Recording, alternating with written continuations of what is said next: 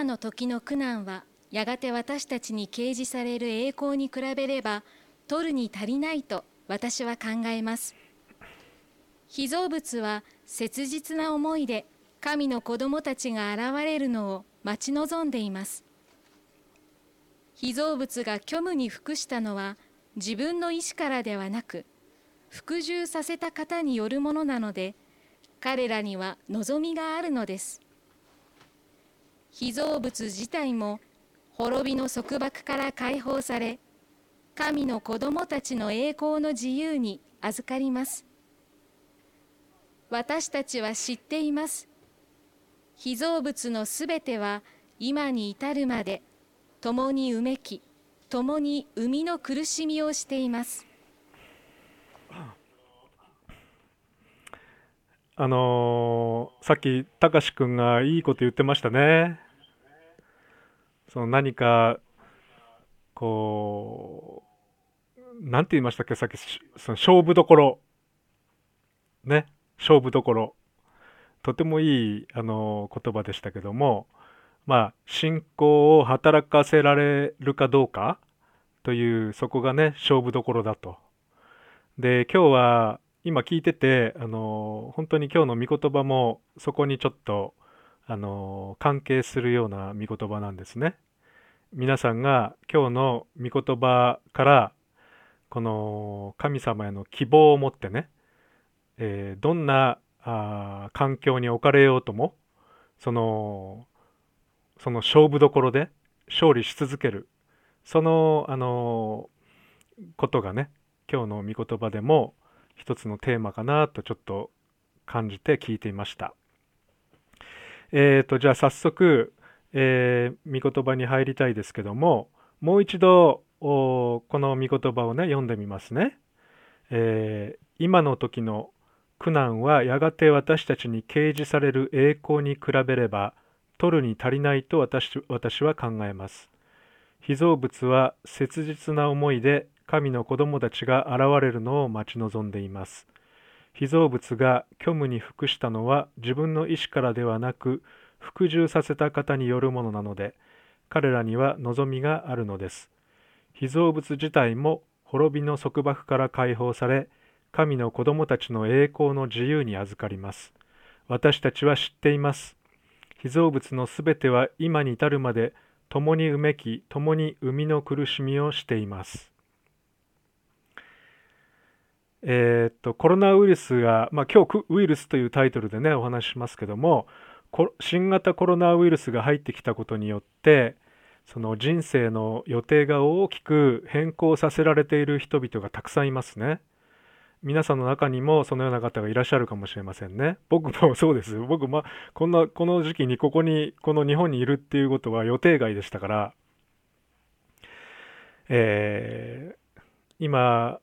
えっと、ロサンゼルスに借りてるアパートがあるんですけども、もうそこの家賃をね、えー、まあ、そこを引き払うか、このまま借り続けるかっていう決断ができなくて、ずるずるずるずるここまで来ました。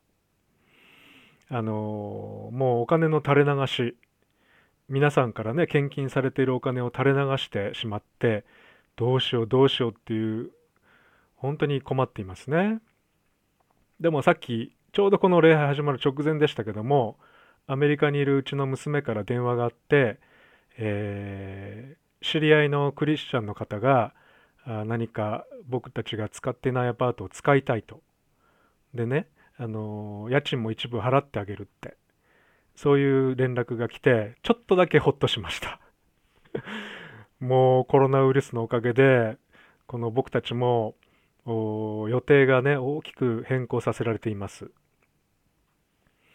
でまたコロナ離婚とかね。またコロナで家庭の不和っていうのが激増しているそうです。えー、またこの間あの内科のお医者さんに行ったんですけどもお医者さんが言ってました、えー、在宅が増えて肥満と高血圧糖尿病またアレルギー疾患のようなね生活習慣病に患わされているお父さんたちが激増しているそうです、えー、また僕が知っているあの女子学生ですけども彼女は航空会社のキャビンアテンダントとしての就職が決まっていたんですけどもコロナで保留になってしまいました。まあ保留っていうのはじあの実質、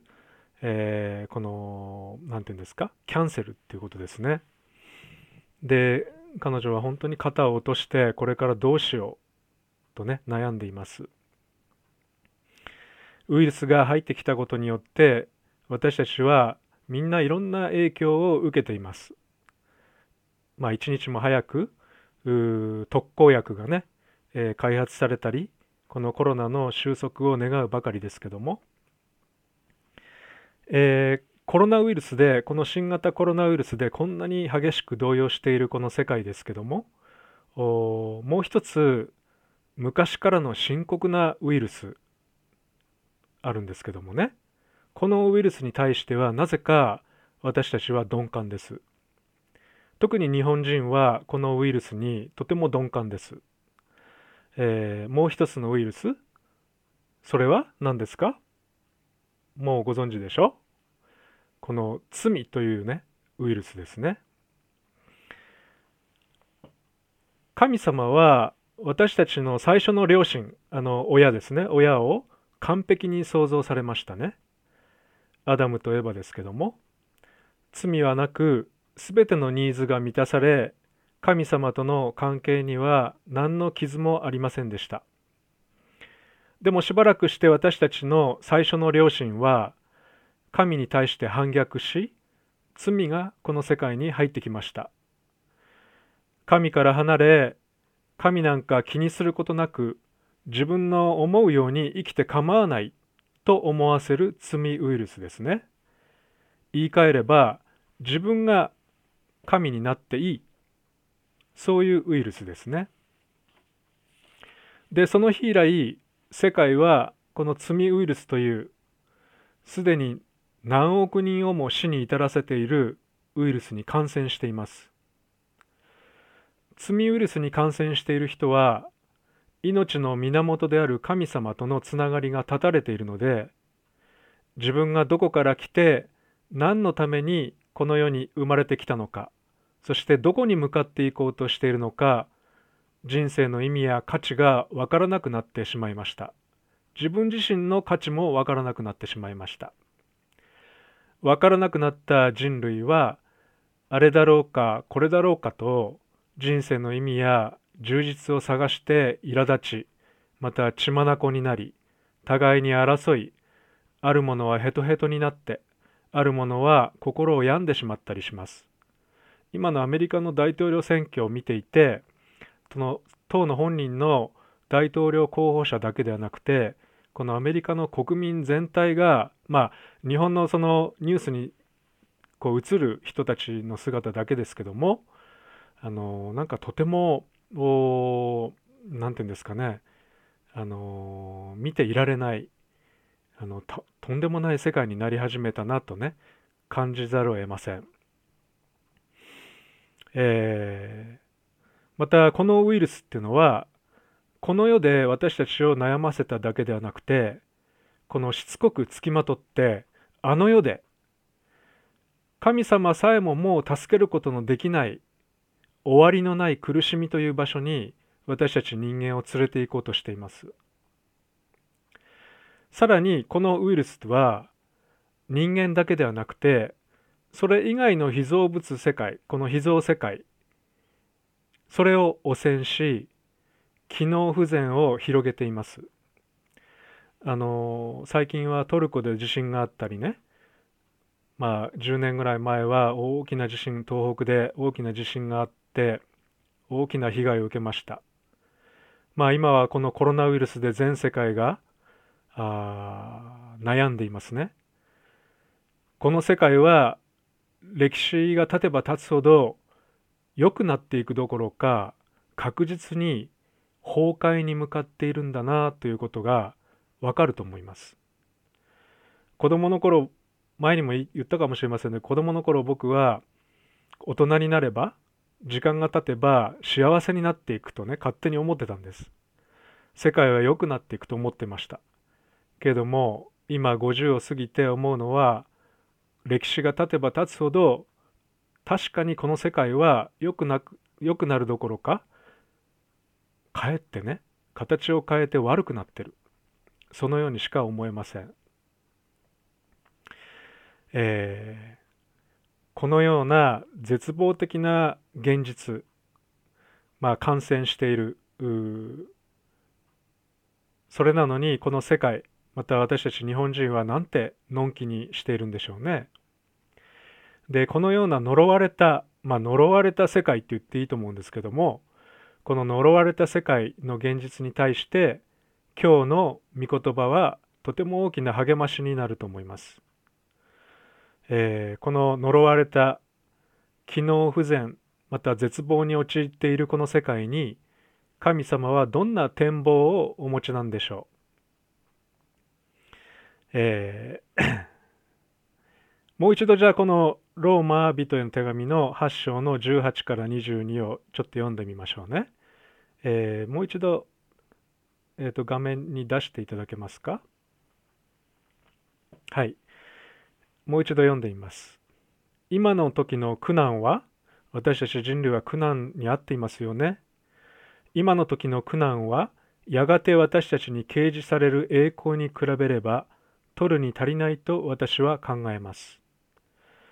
被造物は切実な思いで神の子供たちが現れるのを待ち望んでいます。被造物が虚無に服したのは自分の意思からではなく服従させた方によるものなので彼らには望みがあるのです。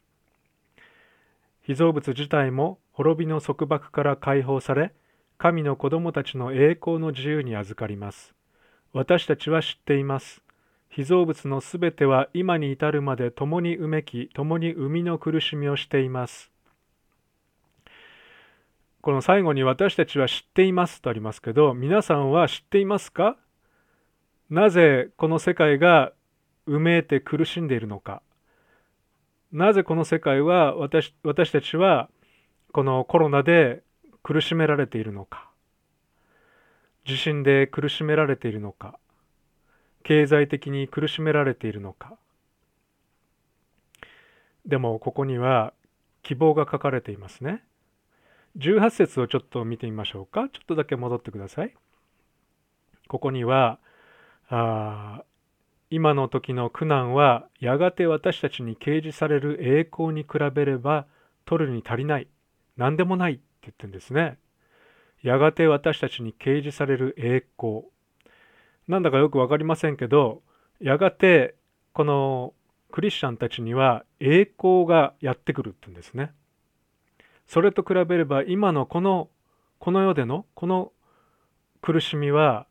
あ苦難は何でもないって言うんですね。何でしょうねこの栄光って。19節に行くと被造物は切実な思いで神の子供たちが現れるのを待ち望んでいます。えー、ここには神の子供たちこれ、えー、神様イエス様を信じる信者クリスチャンたちのことですけどもクリスチャンたちが現れる時が来ると書いてあるんですね。しかもそれを被造物も切実に待ち望んでいると書いてあります。どうやらこの今この文章ではこのクリスチャンたちが現れる、えー、その時が来るっていうことに関して話していますね。20節に行くと被造物は望みを持っている。この被造物が虚無に服したのは自分の意思からではなく服従させた方によるものなのでこれどういう意味かというと簡単に言えば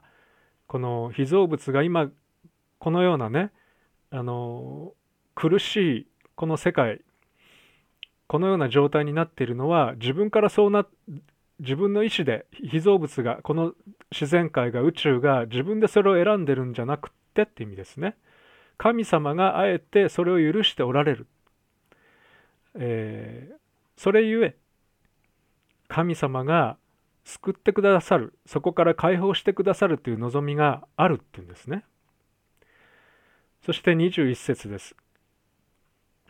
えー、被造物自体も滅びの束縛から解放され神の子供たちの栄光の自由に預かります、えー、クリスチャンたちがここで言っているのはクリスチャンたちが栄光の体で現れる時があって、えー、その時こそ今度は被造物全体にかけられていた呪いが解かれるんだって言ってるんです。神の子供たちの栄光の自由この神の子供たちがこの栄光の新しい体で現れる時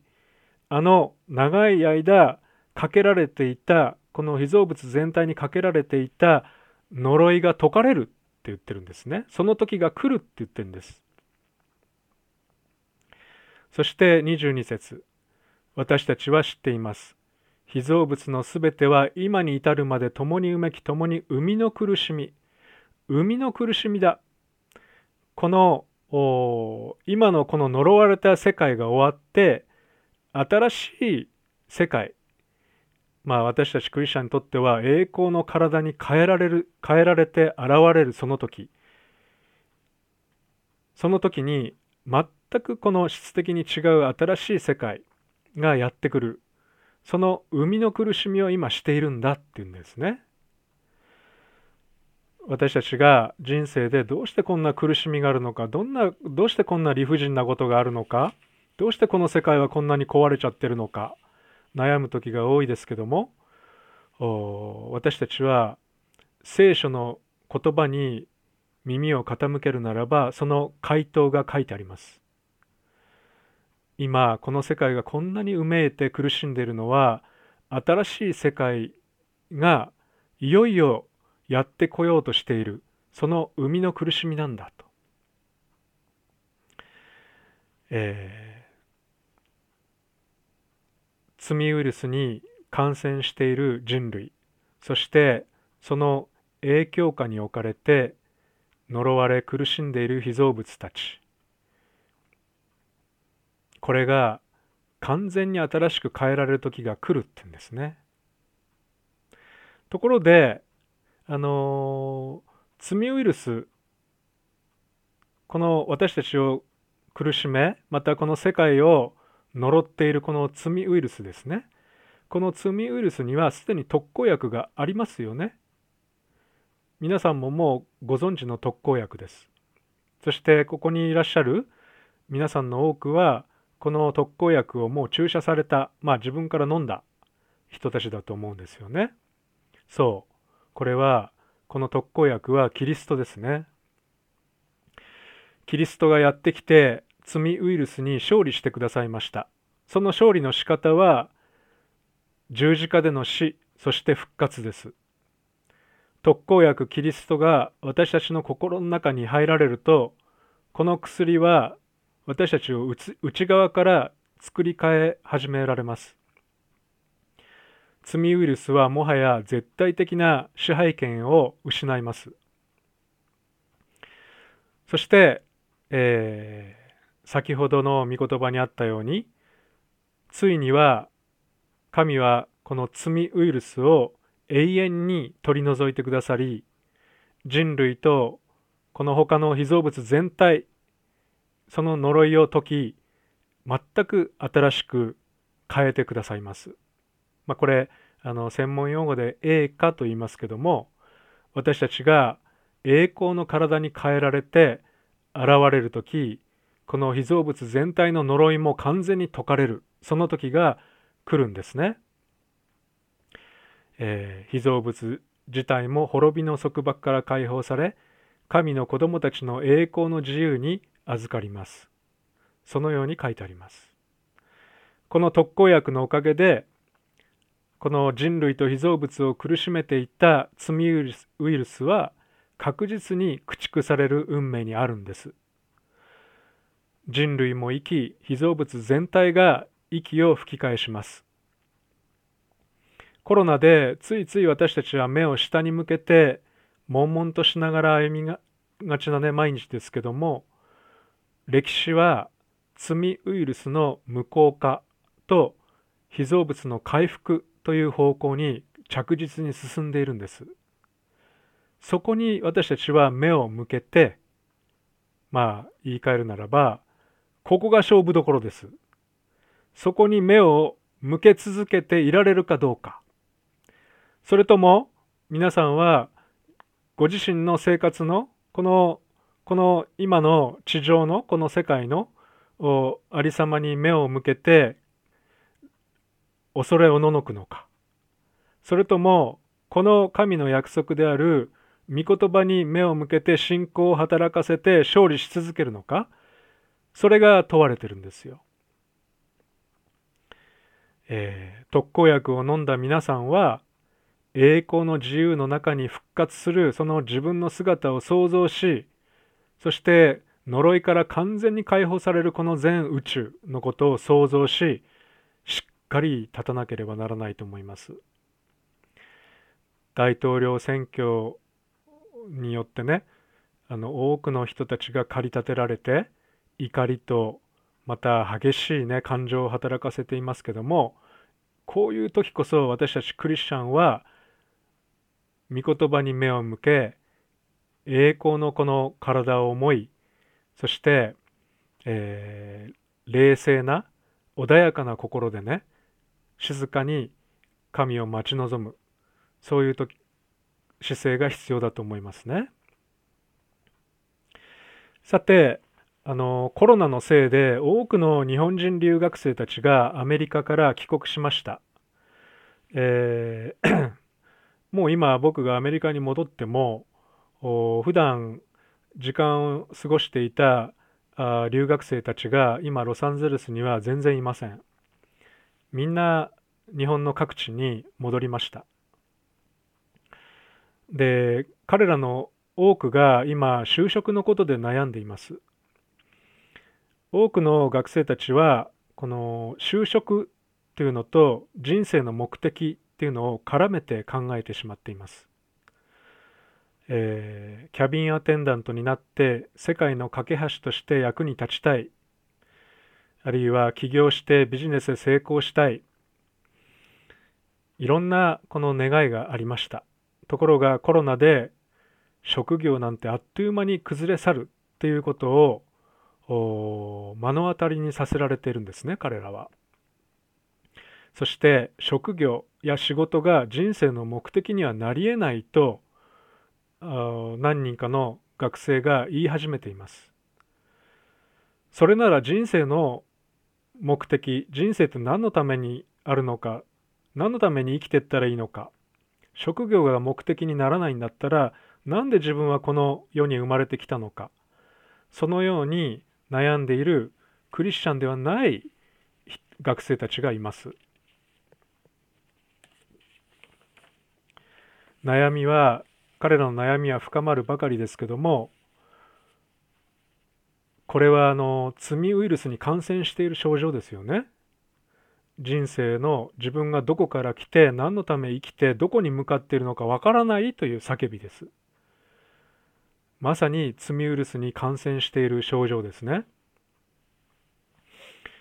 キリストという特効薬でこの罪ウイルスから解放され神様とつながったクリスチャンの皆さん皆さんなら皆さんは自分がどこから来て何のためにこの世に存在しそしてどこに向かっていこうとしているのかもうその回答を手にしていますよね。それなら皆さん皆さんならこの悩める学生たちにあるいは罪ウイルスに未だに苦しめられている人々に人生の目的は何だと回答してあげますか？さあ。職業は人生の目的にはなりえないと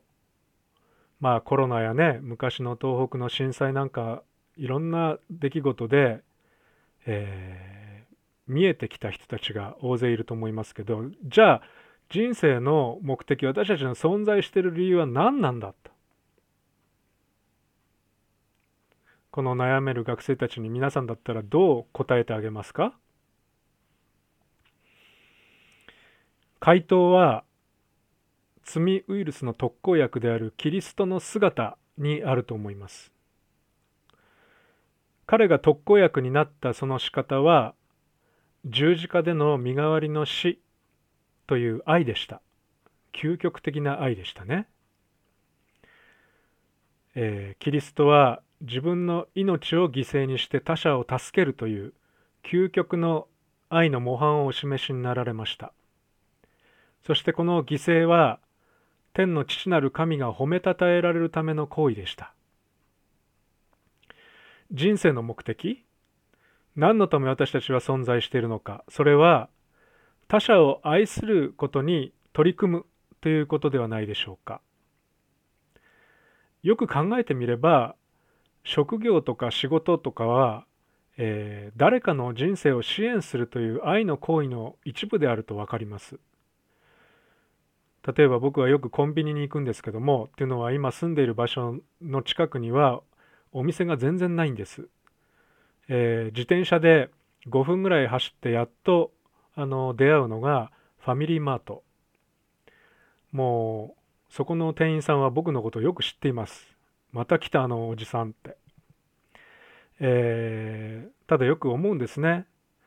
あのコンビニに行くと時々トラックでそのコンビニにこの食べ物やいろんなものを運び込んでくれるおじさんとすれ違う時があるんです。でその度に